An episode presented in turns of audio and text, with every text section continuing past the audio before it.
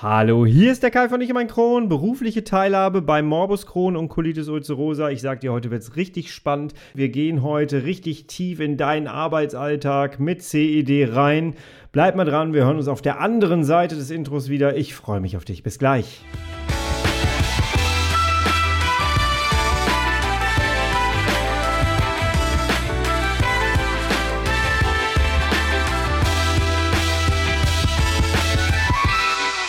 Herzlich willkommen zu einer weiteren Ausgabe von Ich und mein Kron, dein Kronpott.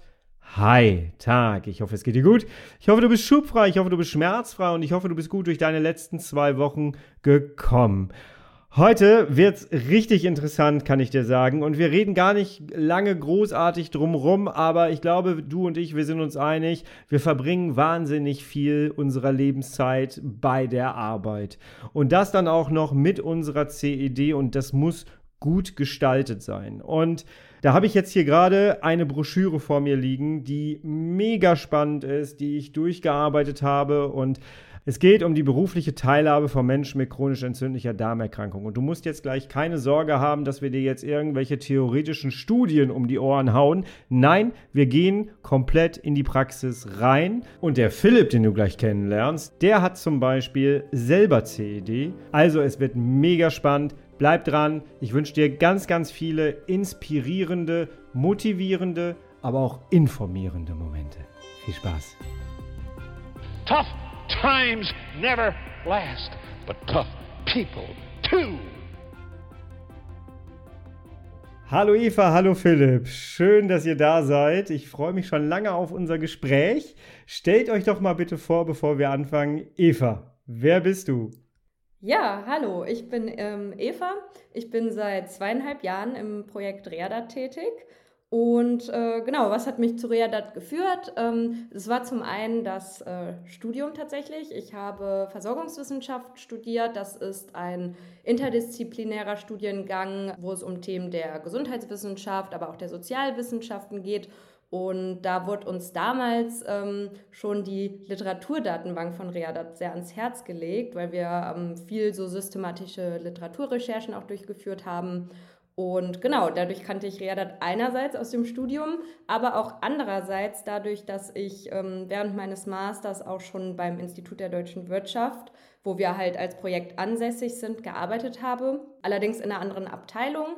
Aber genau, man guckt ja immer mal so rechts und links, äh, vor allem wenn der Arbeitgeber einem auch zusagt und man sich äh, vielleicht auch wünschen würde, äh, dort weiterhin zu arbeiten. Ja, und äh, da bin ich recht schnell auch wieder auf Readat gestoßen und dachte mir, Mensch, kennst du doch schon aus dem Studium. Äh, hier willst du dich auf jeden Fall bewerben, äh, wenn du fertig bist. Und das habe ich auch gemacht und das hat gut gepasst. Ja, und seitdem bin ich ähm, ja, fester Bestandteil im Team und ähm, ja, freue mich hier zu sein. Sehr schön. Philipp. Ja, gerne. Ähm, ich bin der Philipp, ähm, bin 31, komme aus Köln und bin studierter Wirtschafts-, Medien- und Konsumentenpsychologe und habe auch Marktforschung studiert. Und jetzt bin ich, ähm, genau wie Eva auch, äh, im Projekt Readat angestellt als wissenschaftlicher Referent in den Themen, grob abgesteckt, Teilhabe, Forschung und berufliche Inklusion. Wie ich da hingekommen bin, ist etwas anders. Der Studiengang hat jetzt nicht da so drauf aufgebaut wie bei der EVA. Ich bin tatsächlich so auch über meinen eigenen Werdegang ähm, auch auf den Beruf dann letztendlich aufmerksam geworden, da ich selber auch von einem Morbus Crohn betroffen bin. Und genau das macht es jetzt auch spannend mit euren beiden Biografien. Ihr habt jetzt beide äh, Readat gesagt. Ähm, vor mir liegt eine Broschüre, die nennt sich Ich vertraue auf mein Bauchgefühl, wie sich berufliche Teilhabe von Menschen mit chronisch entzündlicher Darmerkrankung gestalten lässt. Dem zugrunde liegt eine Studie, die ihr gemacht habt. Da gehen wir gleich sehr ausführlich drauf ein. Aber zu Beginn erstmal äh, erklärt bitte erstmal, was genau ist eigentlich Readat? Was ist die Mission dahinter und was hat das Ganze eigentlich mit CED zu tun? Wer mag anfangen? Ja, das mache ich gerne. Ähm, Readat ähm, ist ein Projekt am Institut der deutschen Wirtschaft, wie Eva schon erläuterte. Und da sind wir im sogenannten Kooperationscluster berufliche Teilhabe und Inklusion tätig. Das Projekt, das wir betreiben, wird gefördert vom Bundesministerium für Arbeit und Soziales, kurz gesagt das BMAS und ähm, besteht auch schon seit über 30 Jahren. Also ähm, wir sind seit über 30 Jahren quasi die zentrale, unabhängige und überregionale Informationsplattform rund um die Themen Behinderung und berufliche Teilhabe in Deutschland. Das ist vielleicht jetzt der erste Knackpunkt, der mich auch lange hat ähm, nachdenken lassen. CED und Behinderung. Hat das passt das überhaupt irgendwie zusammen? Ich bin noch nicht behindert, also so ging es mir ganz lange. Ähm, doch, da gibt es äh, sehr wohl Möglichkeiten, Themen und ähm, da kann Readat einiges bieten. Es beschäftigt sich eben nicht ausschließlich mit Behinderung, sondern auch von Behinderung bedrohte Menschen. Und das schließt eigentlich alle chronischen Erkrankungen mit ein. Hm. Genau. Der Auftrag, den wir haben, ähm, der ist eben Aufklärung zu diesen Themen, Inklusion im Berufsleben darzustellen, Aufklärung zu betreiben und ja, den Anspruch auf selbstbestimmte Teilhabe und Chancengleichheit zu fördern. Der ist gesetzlich in den vergangenen Jahren auf globaler Ebene und dann eben auch auf Bundesebene immer weiter gefördert worden. Da gab es eine sogenannte UN-Behindertenrechtskonvention und ja, nach deren Richtlinien musste sich dann auch das nationale Recht in den vergangenen Jahren binden und wir sind quasi Teil dieser gesamten Strategie, um dann eben ja, die Arbeitssituation von Menschen mit Behinderung auch eben auf einen zeitgemäßen Stand zu bringen. Super spannend. Du hast es gerade schon gesagt, ich bin doch nicht behindert als CEDler. Ja.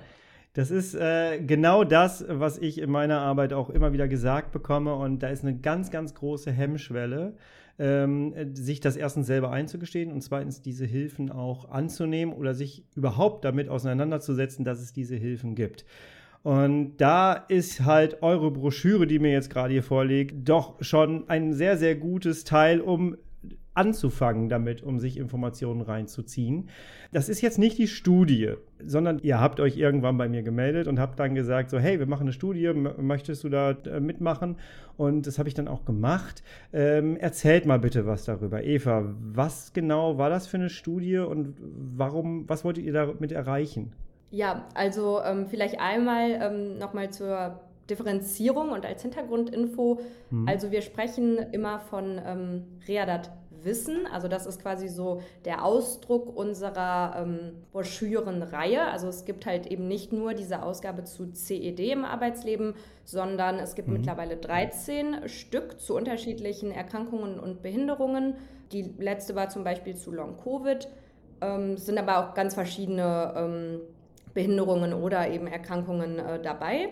Und genau, für, für diese ähm, Broschürenreihe haben wir jetzt auch seit kurzem, also seit einem Jahr circa, eine Webanwendung. Also man kann all diese Broschüren eben im Web online ansehen. Das ganze, also das ganze Informationsangebot von Readat ist sowieso kostenfrei und auch barrierefrei zugänglich.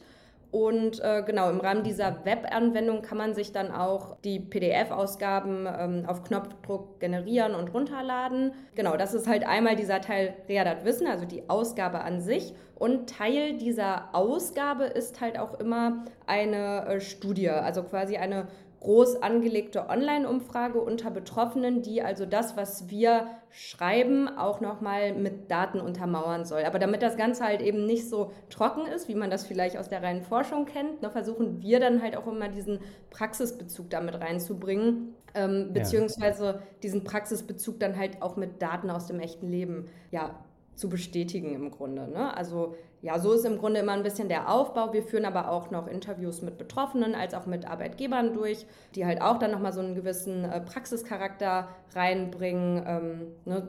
Dem Ganzen vorweg geht dann halt auch immer, dass wir so eine allgemeine Definition zum ähm, Krankheitsbild machen natürlich was die Betroffenen in, in, der Regel ja auch schon selber wissen. Und dann gehen wir aber auch recht schnell schon auf die ähm, Probleme im Arbeitsalltag oder die Herausforderungen im Arbeitsalltag ein, als auch dann eben auf die, und das ist der wichtigste Teil, auf die Lösungen und die Arbeitsanpassungen. Ja. Was waren denn zum Beispiel so eure Hauptfragen, die ihr gestellt habt? Ähm, jetzt konkret in der Umfrage, die wir dann äh, im Rahmen dieser ja. Broschüre erstellt haben. Ähm, ja, die war breit angelegt. Also ähm, es ging erstmal darum, den generellen Gesundheitszustand der Person zu befragen. Ähm, da gibt es, da haben wir uns auch dann wirklich wissenschaftlichen Instrumenten bedient, den SIBDQ zum Beispiel. Das ist eben ein ähm, Instrument, um eben genau das zu erheben. Wir haben natürlich auch aufgeteilt nach der Erkrankungsform. Das war natürlich auch ein Ausschlusskriterium sozusagen. Also man braucht natürlich dann schon, also was braucht, äh, man muss die eine Erkrankung haben, den Colitis oder eben den Crohn oder die Zwischendinger oder die ganz seltenen Erkrankungsformen, die es ja auch noch gibt. Und ja, dann haben wir mhm. uns wirklich breit gefasst. Wir haben ähm, uns verschiedene Faktoren angeguckt. Wie kann man das Arbeitsleben verbessern? Wie ist die Arbeitssituation? Wie ist das Verhältnis zu den Kolleginnen? Hat man sich schon mal ähm, rechtlichen Unterstützungsmöglichkeiten bedient? Zum Beispiel die Eingangsfrage, hat man einen Grad der Behinderung beantragt äh, und dergleichen. Und das war dann letztendlich mhm. dann schon eine sehr umfangreiche Umfrage ähm, die aber sehr, sehr gut ankamen und wo auch tatsächlich ähm, ja, wir sehr überrascht waren über die Teilnehmerzahl und auch über die Erkenntnisse, die wir dann heute hier ja auch gerne, gerne präsentieren. Dann lass uns doch mal darüber reden, über diese Erkenntnisse. Gab es etwas, wo ihr sagt, oh, das hat mich aber doch überrascht? Ja, es gab einige Punkte, äh, einige Punkte, die wir spannend fanden. Letztendlich ging es natürlich auch so eine Analyse der beruflichen Situation zu machen. Also wir von Readat beschäftigen uns halt in erster Linie immer, wie es um das Arbeitsleben aussieht. Und das war für mich persönlich jetzt auch sehr, sehr spannend, weil ich, wie gesagt, auch schon seit Kindheit mit dem oder von dem Kron betroffen bin und das ganze Leben, mhm. der mich quasi begleitet. Und ich halt dann auch oft in gastroenterologischen Praxen saß oder auch schon in Reha-Kliniken war oder in, in Unikliniken selber und da habe ich immer wieder Broschüren gesehen bei den Gastroenterologen zu Sportangeboten mit CED, zu Ernährung mit CED vielleicht auch. Ähm, rechtliche Beratung war in manchen Fällen sogar auch drin, aber dieses ganz große Thema, wie, wie läuft denn eigentlich das ganze Arbeitsleben mit so einer Erkrankung ab? Gerade weil es ja oft junge Menschen betrifft, die äh, daran erkranken, das wurde ja. nie abgebildet. Und ähm, das war dann wirklich so ein perfektes Match, das dann mit Rea dort auch voranzubringen. Und ähm, das war dann eben mhm. auch so mit der Grund, warum wir dann auch diese Studie im Rahmen dieser Broschüre ähm, gemacht haben. Und dementsprechend war das so der Hintergrund dazu. Und jetzt zurück zu der Frage, was wir dann da wirklich auch gefunden haben oder was uns überrascht hat, ist zum einen, dass sehr, sehr viele, der Großteil der Befragten, die berufliche Situation bedingt durch die CED kritisch sieht, die eigene berufliche Situation und dass für die Mehrheit der Befragten eben das Arbeitsleben den Umgang mit der chronischen Erkrankung belastet. Sei es, dass die Arbeit körperliche oder mentale Energie verbraucht, die man dann eben nicht mehr hat, um am Ende des Tages sich um sein, seine Erkrankung zu kümmern. Oder organisatorische mhm. Themen, wie plane ich meine Termine, meinen Behandlungsplan, wie kriege ich das mit der Arbeit geregelt. Und all diese Themen beschäftigen äh, Betroffene und das konnten wir unter anderem feststellen. Wir konnten feststellen, gerade auch im Rahmen dessen, dass die Offenlegung der Krankheit Vorteile mit sich bringt. Das ist ja auch ein sehr, sehr mhm. großes Thema, gerade bei den nicht sichtbaren Erkrankungen bzw. Behinderungsmustern. Das ist ja Fluch und Segen zugleich, sag ich immer. Oh ja. ähm, und da konnten wir aber schon sehen, dass Menschen, die sich offenbaren, die ihre Krankheit am Arbeitsplatz mitteilen, äh, dass die mehr Unterstützung erfahren, sowohl durch Führungskräfte als auch durch äh, Kollegen und dass gerade auch im Kollegium das Zugehörig Zugehörigkeitsgefühl ein größeres ist. Das kann natürlich dann auch Faktoren haben, vielleicht versteht ja. man sich sowieso gut und erzählt es dann auch eher und so weiter, aber das konnten wir dann schon anhand der Zahlen sehen. Genau. Eva, hast du auch noch ein, zwei Punkte? Ja, also eine Frage, die mir jetzt auch ad hoc nochmal einfällt, ähm, ist natürlich eben diese Frage nach dem äh, Grad der Behinderung, also dem GDB. Ähm, genau, und da war eine der Erkenntnisse auch, dass eben über die Hälfte tatsächlich der Umfrageteilnehmenden noch nie einen GDB beantragt haben. Ich glaube, so um die 40 Prozent, die haben einen anerkannten ähm, GDB, aber eben halt auch der große Teil nicht. Das ist natürlich auch immer ja, eine individuelle Entscheidung. Das hängt natürlich auch mit vielen äh, Faktoren zusammen, vielleicht auch mit Informationsdefiziten, mit Vorurteilen, ähm, ist aber wiederum auch geknüpft an Nachteilsausgleiche, die man ja unter Umständen dann auch in Anspruch nehmen kann. Und wir hoffen halt auch, dass wir mit unserer, ähm, mit unserer Arbeit jetzt ein bisschen vielleicht dazu beitragen können, ähm, einfach mal das Ganze ein bisschen transparenter zu gestalten. So welche Vorteile ergeben sich für mich, wenn ich, ähm, wenn ich es einfach mal probiere, den Grad der Behinderung äh, zu beantragen. Vielleicht noch ein spannender Punkt, den, den äh, weiß ich auch, dass du den auch schon, ich bin ja selber Hörer deines Podcasts, ähm, den du selber auch schon ab und an angebracht hast. Ähm, wir haben auch das Thema Präsentismus abgefragt, quasi präsent sein mhm. trotz Erkrankung. Und da haben wir festgestellt, dass ja. äh, 91 Prozent, also mehr, jeder neun, also neun von zehn Personen oder Befragten angaben, dass sie trotz CED-Beschwerden zur Arbeit gehen und teilweise sogar, obwohl der Arzt davon abgeraten hat. Also dieses Commitment und dieses sich zur Arbeit zwingen, das ist ein äh, großes Thema. Und ganz ehrlich, das kennen wir beide doch, oder? Selbstverständlich.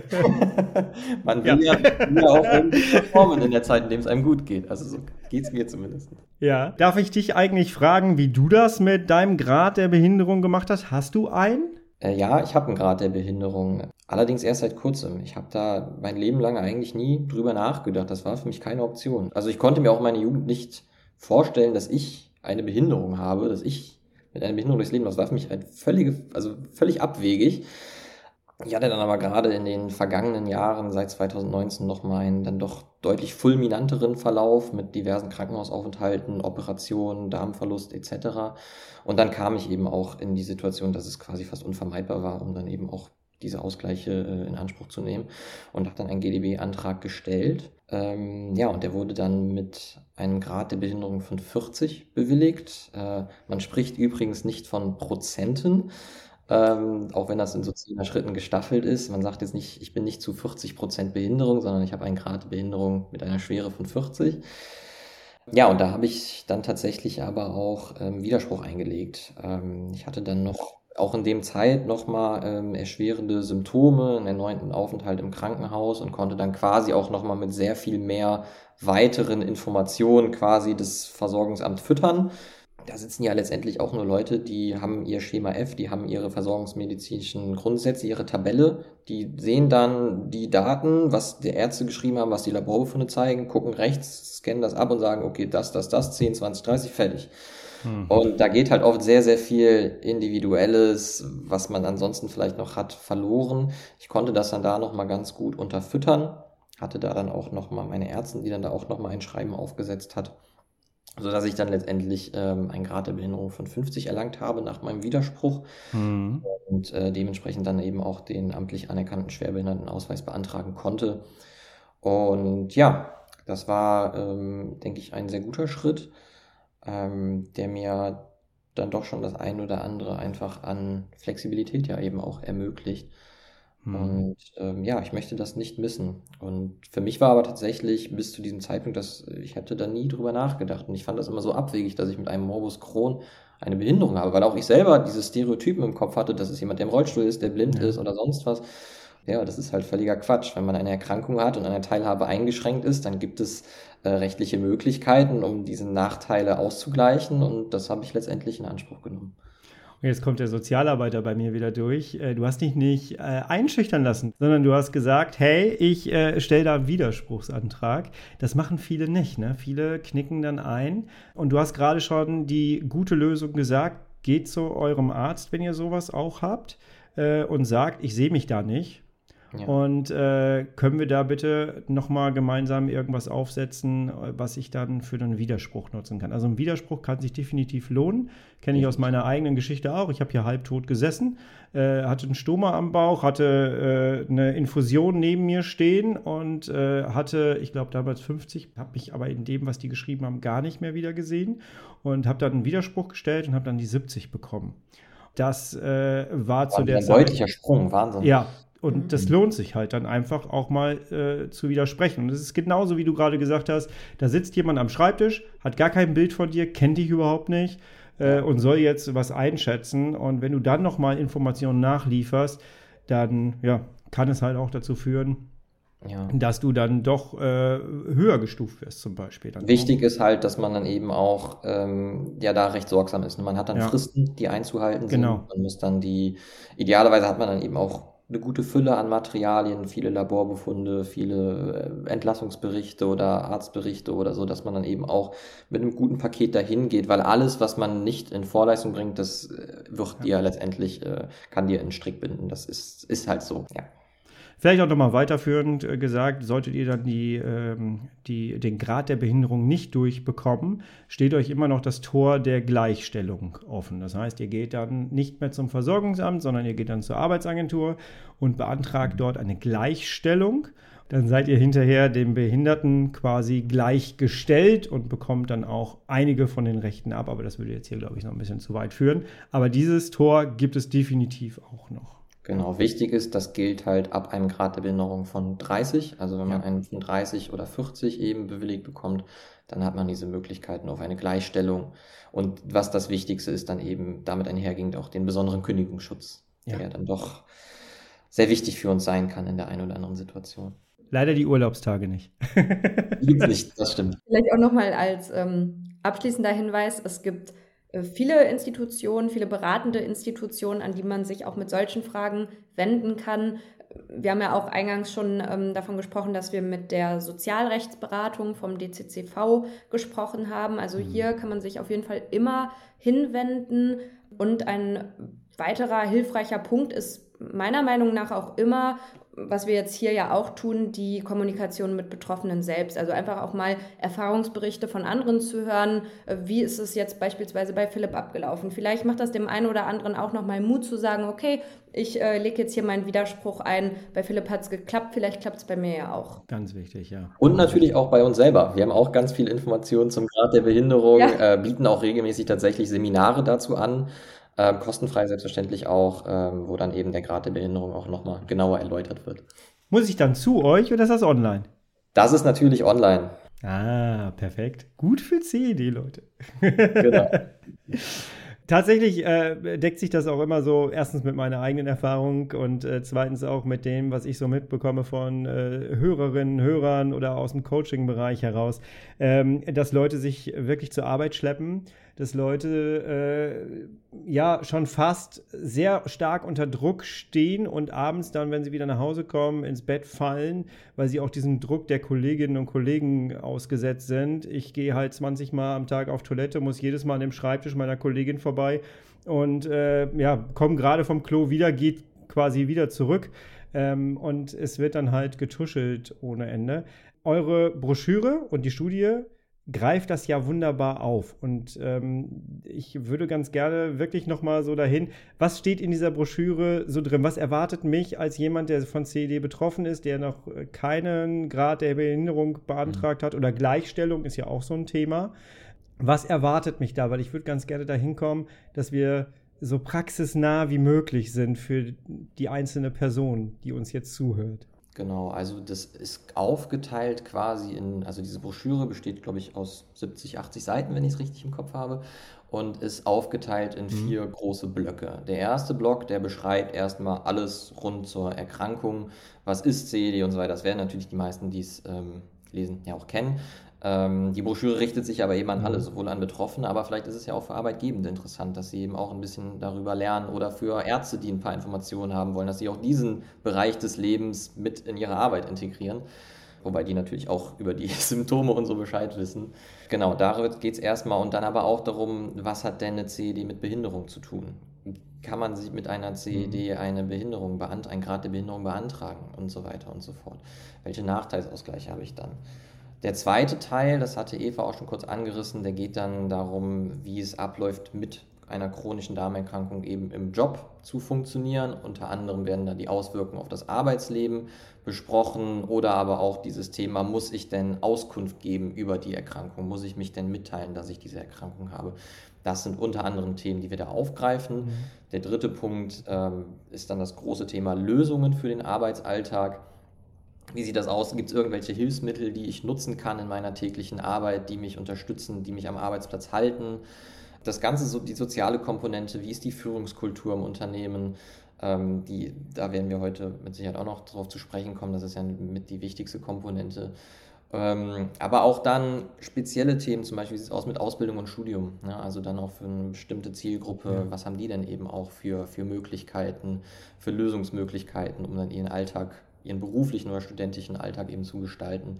Und letztlich verweisen wir dann noch ähm, auf Beratungsstellen und welche Fördermöglichkeiten es gibt, externe Fachstellen, Zuschüsse und so weiter und so fort. Und unterfüttert ist das eben alles mit den Daten, die wir selber gewonnen haben, die wir dort präsentieren mit Interviews, die wir geführt haben, beispielsweise mit dem DCCV, mit den Sozialrechtsexperten durch, äh, dort mit einer betroffenen Arbeitnehmerin, aber auch mit Arbeitgebern, die Personen mit CED eben beschäftigen, dass wir da eben auch von allen Seiten einen, einen Blick drauf haben.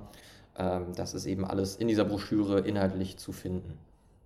Genau, und ähm, wir bieten auch quasi für, für jedes ähm, Kapitel sage ich mal, den Service, dass wir immer noch weiterführende Informationen anbieten. Also wir können ja längst nicht alles auf den Seiten unterbringen, aber ähm, man findet dann halt eben themenspezifisch auch noch weiterführende ähm, Kontaktstellen, beratende Institutionen oder auch äh, Podcast-Empfehlungen, wo man vielleicht mal reinhören konnte, äh, könnte. Du hast dich entdeckt. Ich, ich habe mich gefunden, ja, Dankeschön. Genau.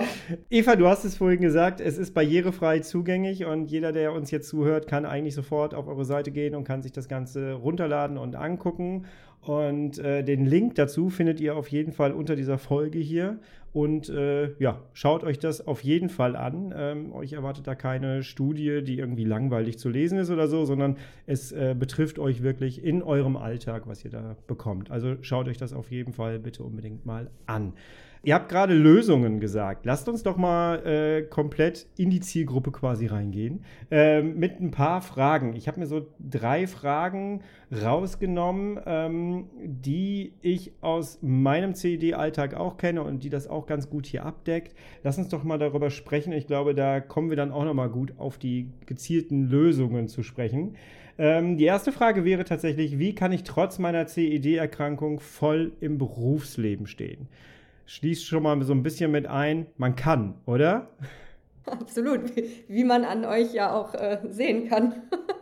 ähm, ich habe mir auch äh, wirklich äh, Gedanken dazu gemacht und ich finde, der Frage ähm, geht so ein bisschen auch voraus, ähm, zum einen, wie ist die aktuelle Situation meiner Erkrankung? Also gut, ich bin selber nicht betroffen, aber ähm, von allem, was ich bisher mitbekommen habe und jetzt auch erfahren habe, die Krankheit verläuft ja in Schüben. Und ähm, ne, mhm. man, man kann auch wirklich symptomfrei sein und äh, hat quasi gar keine Einschränkungen. Man kann sich allerdings auch in einem akuten Schub befinden und äh, erfährt dann halt enorme Einschränkungen. Also zum einen das und zum anderen ähm, ist natürlich auch so ein bisschen die Frage, wie ist mein Arbeitsumfeld? Also führe ich jetzt vielleicht einen klassischen 9-to-5-Bürojob äh, aus oder muss ich körperlich ähm, anstrengend arbeiten? Also da muss man natürlich so ein bisschen differenzieren, aber was ich jetzt für mich ähm, so festgestellt habe, ist,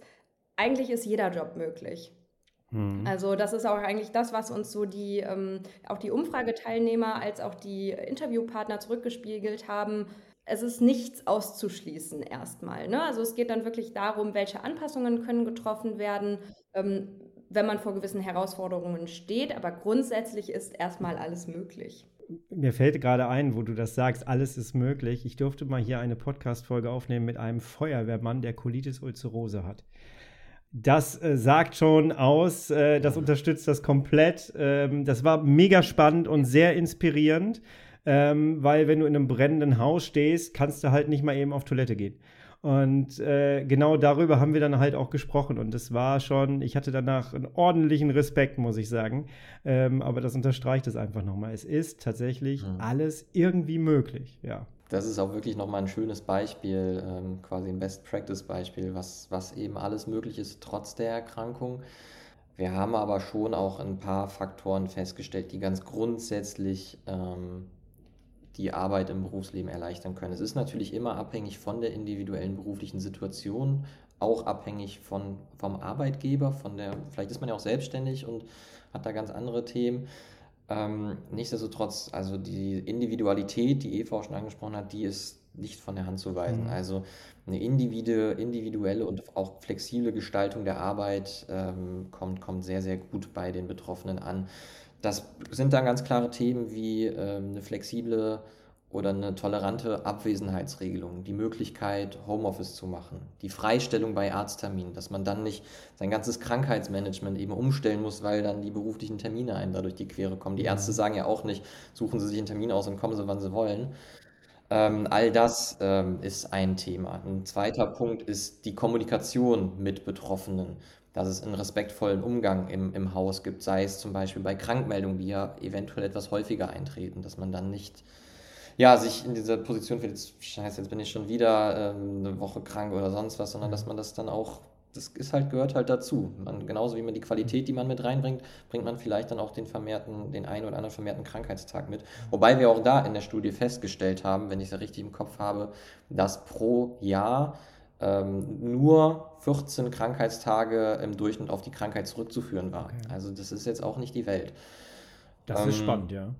und der letzte Punkt neben der Kommunikation und der ähm, Gestaltung der Arbeit ist äh, dann die Versorgung mit den sanitären Anlagen. Ja. Das ist dann auch ein Thema gewesen, ähm, die Möglichkeit, vielleicht Toiletten mit mehr Privatsphäre zu gewährleisten. Und sei es, dass einfach nur der Schlitz oben und unten zu ist, dass man quasi einen geschlossenen Raum für sich hat, dass es vielleicht die Geräuschkulisse etwas vermindert. Ähm, ja, das sind so Themen. Verbesserte Ausstattung in sanitären Anlagen, Kommunikation mit Erkrankten und individuelle und flexible Gestaltung der Arbeit.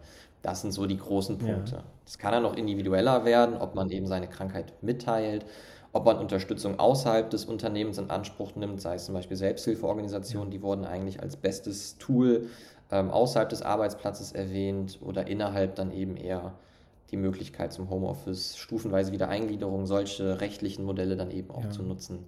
Das sind so die Themen, die man ganz grundsätzlich sagen kann, die ähm, förderlich sein könnten.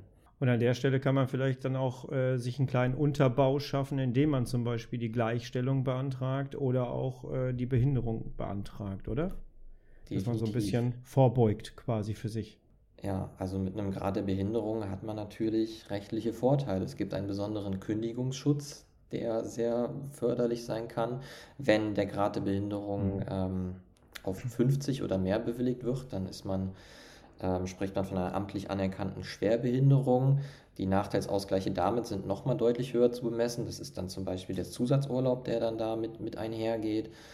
Ja. Ähm, dass Steuerfreibeträge und so weiter, die sind jetzt natürlich dann eher nachrangig, aber dass man halt dann so ein bisschen mehr ähm, Freizeit oder was heißt Freizeitfreie Gestaltung hat für den für dieses Disease Management, was ja eben auch ein Kern ist. Also wir wissen es, Eva weiß es auch, sie hat mich jetzt zwei Jahre im Projekt begleitet, also sie ist da auch absolute Expertin in diesem Thema.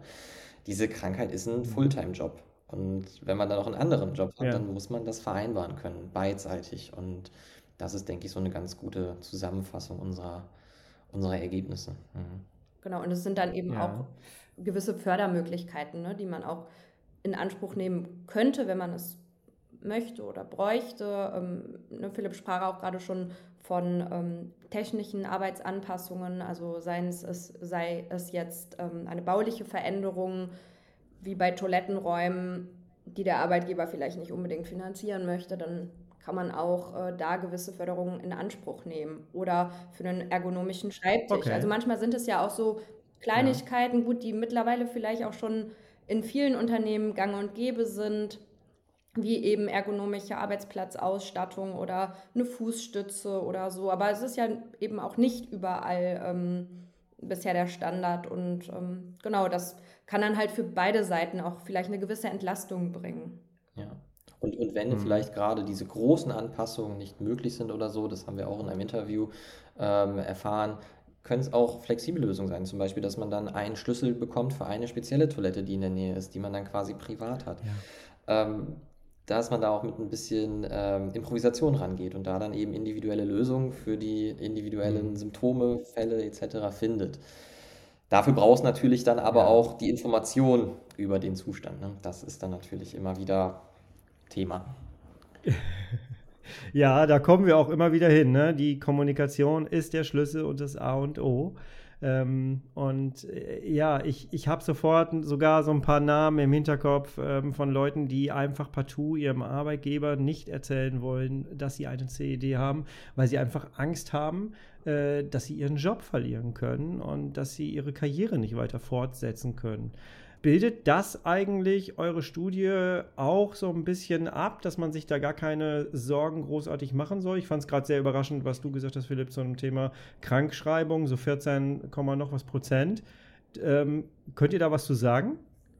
Ähm, ja, es, war, es waren 14 Tage, die jetzt auf den CED, äh, die man mit 14 Tage. CED-spezifischen Symptomen nicht zur Arbeit gegangen ist in den vergangenen zwölf Monaten. Das war jetzt nicht die Gesamtzahl an Krankheitstagen. Man kann ja auch noch äh, einen Infekt bekommen oder dergleichen, ähm, Klar. was manchmal vielleicht auch wieder medikamentösen Zusammenhang hat, aber äh, in der Bewertung war das jetzt Mhm. dann zweifach zu sehen.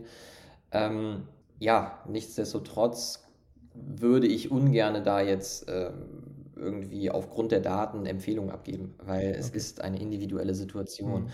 Ähm, das ist, es gibt sehr, sehr, sehr eine breite Vielfalt an, an wunderbaren Jobs, Berufen, die man machen kann, die ausgeübt werden und alle bringen unterschiedliche Herausforderungen mit sich und alle bringen andere Menschen mit sich, mit denen man eben auch zusammenarbeitet.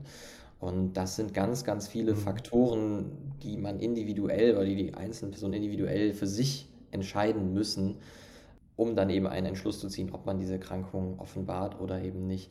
Es gibt ein Tool, ja. ähm, auf das haben wir auch hingewiesen in unserer Broschüre, in der Ausgabe. Ähm, das nennt sich Sag ich's. Das ist, wenn ich es richtig im Kopf habe, von der Universität Köln. Mhm. Und das ist ein, mhm. ja, so eine, eine Art Fragebogen, ein Selbsttest, ähm, der so 20 bis 30 Minuten geht, äh, in der man seine eigene berufliche Situation schildern kann, immer mit dem Hintergrund, macht es in meiner aktuellen beruflichen Situation Sinn, meine Krankheit mitzuteilen. Man kriegt am Ende keinen ja. Daumen hoch oder runter und weiß dann, was man macht. Also die Entscheidung wird der Person nicht abgenommen, aber es kann vielleicht äh, eine Orientierung geben oder auch einfach zum es regt ja auch selber zum, zum Nachdenken an und vielleicht merkt man im Prozess dann, ja. was vielleicht äh, ratsam wäre. Also ich bin da weit weg davon, jemandem da eine individuelle Empfehlung auszusprechen. Wir sehen aber anhand der Daten, dass es ähm, im Kollegium und auch unter Führungs- oder im, im, auf der Führungsebene Vorteile mit sich bringen kann. Ja. Äh, das kann ich auch tatsächlich so aus meinem Leben jetzt so sagen, seitdem ich damit offen umgehen kann, weil ich auch eine Diagnose habe. Früher hatte ich sie halt ja. nicht. Muss ich wirklich sagen, ich habe bis jetzt keine Nachteile dadurch gehabt. Aber das ist auch bei mir sehr individuell. Ich finde allerdings wichtig, dass man sich, und das ist dann super mit so einer App, dass man zumindest mal in die Selbstreflexion geht, weil wir verbringen halt so viel Zeit am Arbeitsplatz unseres Lebens. Und da ist halt die Frage, sage ich es, gehe ich damit offen um oder gehe ich da nicht mit offen um? Und statt es so wegzupacken, sich damit einmal auch kurz auseinanderzusetzen, finde ich so eine App ziemlich cool, muss ich sagen. Eva, du hast gerade schon ganz viele Anpassungen so ein bisschen angesprochen. Ähm, das wäre die zweite Frage. Welche speziellen Anpassungen können am Arbeitsplatz vorgenommen werden, äh, damit mir geholfen wird? Da habe ich tatsächlich schon den höhenverstellbaren Schreibtisch entdeckt. Ähm, habt ihr sonst noch was zu dem, was ihr gerade schon so angerissen habt? Genau, was jetzt diese technischen Arbeitsanpassungen angeht oder bauliche Maßnahmen, würde ich jetzt mal behaupten, sind bei CED auch immer eher zweitrangig. Also wie Philipp auch schon meinte, mhm. vorrangig zu betrachten sind halt eben diese organisatorischen Maßnahmen oder wir sprechen auch gerne von den weichen Faktoren, wie halt eben flexible Arbeitsmodelle, ähm, Pausenzeiten etc. Ähm, genau, aber einfach so ein bisschen diese ergonomische Grundausstattung, würde ich sagen. Also das war ein, ein großes mhm. Thema. Ähm, ja, äh, Toilettenumbauten, vielleicht auch hygienische Maßnahmen, auch auf der Toilette, ne? habe hab ich ausreichend Seife oder mhm. Desinfektionsmittel, sind die Schlitze unten geschlossen, äh, gibt es Einzelkabinen, ja. ähm, solche Dinge. Genau, oder halt auch, ja, möchte ich lieber in einem Einzelbüro sitzen, wobei das zählt auch schon wieder eher zu diesen organisatorischen Maßnahmen, sitze ich lieber in einem Einzelbüro oder ähm, möchte ich vielleicht sogar vor allem den sozialen Kontakt fördern und setze ich äh, gerne mit Leuten zusammen. Es gibt dann auch noch äh, zusätzlich äh, ein paar rechtliche Möglichkeiten, ähm, sogenannte Flexi-Modelle, mhm. die man in Anspruch nehmen kann. Oder halt auch einfach mit den Stunden runtergehen, wenn es machbar ist. Das geht halt meistens mit finanziellen Einbußen einher, aber auch eine Teilzeitbeschäftigung kann eine Möglichkeit sein. Und da gibt es dann auch beispielsweise für junge, junge Hörer und Hörerinnen das die Möglichkeit, äh, eine sogenannte Teilzeit-Berufsausbildung in Anspruch zu nehmen. Dass man dann eben mit geringerem Zeitaufwand, mhm. in einer längeren Zeitspanne dann natürlich, ähm, dennoch eine berufliche Ausbildung schaffen kann. Also es gibt immer mal wieder wirklich ähm, Fördermöglichkeiten, rechtliche Möglichkeiten, die oftmals einfach im Verborgenen schlummern. Und auch das ist natürlich ein Teil unserer Aufgabe und auch ein Teil dieser Broschüre, dass man auch dort Informationen an die Hand bekommt, die ich selber auch in meinem Leben nie hatte. Ja, das ist so, ne? Ähm, das Schöne ist ja auch, dass wir mittlerweile Homeoffice haben, sehr oft, und äh, dass das jetzt mittlerweile sehr viele Firmen auch erreicht hat. Ähm, und auch das ist halt für CED-Leute echt ein großer Vorteil, ne? in seiner eigenen gewohnten Umgebung zu sitzen, sein eigenes Klo parat zu haben. Ähm, und das ist halt auch eine enorme Erleichterung. Und ich erlebe das immer wieder, dass Leute bewusst jetzt die Kommunikation auch mit ihrem Arbeitgeber suchen, um einen Tag mehr Homeoffice rauszukriegen. Einfach weil der Tag schon eine gute Erleichterung bringen kann. Vor allem, wenn es vielleicht montags zum Beispiel ist, ähm, nach so einem Wochenende.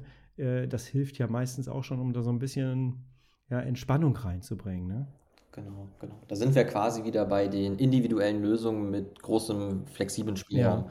Das, das ist, ähm, ist sozusagen der Gamechanger. Also Homeoffice wurde sehr, sehr häufig angegeben bei den, bei den Befragten als mhm. ganz, ganz ähm, ja, erlösend ist vielleicht der falsche Wort, aber als erleichterndes äh, Element eben im Alltagsleben. Ne? Man kann viel, viel mehr drumherum planen. Die Arzttermine lassen sich vielleicht dann auch leichter bewältigen im Dorf vor Ort oder wie, wie, wie die Lebenssituation eben auch ist, Planbarkeit der Termine und so weiter und so fort ist ein großes Thema. Man spart sich den ÖPNV äh, mit all seinen Unsicherheiten mhm. und schlechten sanitären oh, Zuständen ja. und so weiter und so fort. Ähm, das, ist, das ist ganz klar ein ganz wichtiger Punkt, der, denke ich, in den letzten Jahren natürlich nochmal deutlich mehr an Popularität, aber auch an Bedeutung gewonnen hat und das Leben, Arbeitsleben von einigen Menschen erleichtert hat. Und ich habe auch selber schon in Gesprächen erfahren, dass diese Situation, die dann auch durch Corona irgendwie entstanden ist, manchen Menschen auch wirklich den Arbeitsplatz gesichert hat, weil sie dann eben viel, viel mehr ja. mit sich ja, den, den, den Krankheitsalltag bewältigen konnten. Genau, was mhm. natürlich auch immer noch möglich ist, ist so eine gewisse Umorientierung oder eine Verlagerung von Aufgabenbereichen. Also äh, innerhalb ähm, des mhm. Jobs. Ne? Also wenn ich jetzt vorher zum Beispiel im Service tätig war und merke, okay, das geht nicht mehr, dann kann man darüber nachdenken, vielleicht kann ich ja im, im gleichen Unternehmen eine verwalterische Tätigkeit ähm, ausführen, wo ich dann halt eben auf dem Bürostuhl sitze und halt auch die Toilette immer in der Nähe habe. Das ist auch äh, durchaus möglich. Mhm. Genau, Toilette in der Nähe ist ja halt auch sowas. Ne? Es ist ja auch eine einfache Lösung, zum Beispiel das Büro nicht ganz hinten am Gang zu haben, wo der Weg so leid, weit ist, äh, sondern vielleicht äh, das Büro dann auch in der Nähe einer Toilette zu haben. Aber trotzdem gibt es immer wieder Situationen, wo ich einfach in einen Schub reingerate. Und dann stehe ich da und dann weiß ich halt nicht genau, wie es jetzt weitergeht. Schübe kündigen sich manchmal an, Schübe kommen aber auch manchmal wie so ein Hammerschlag.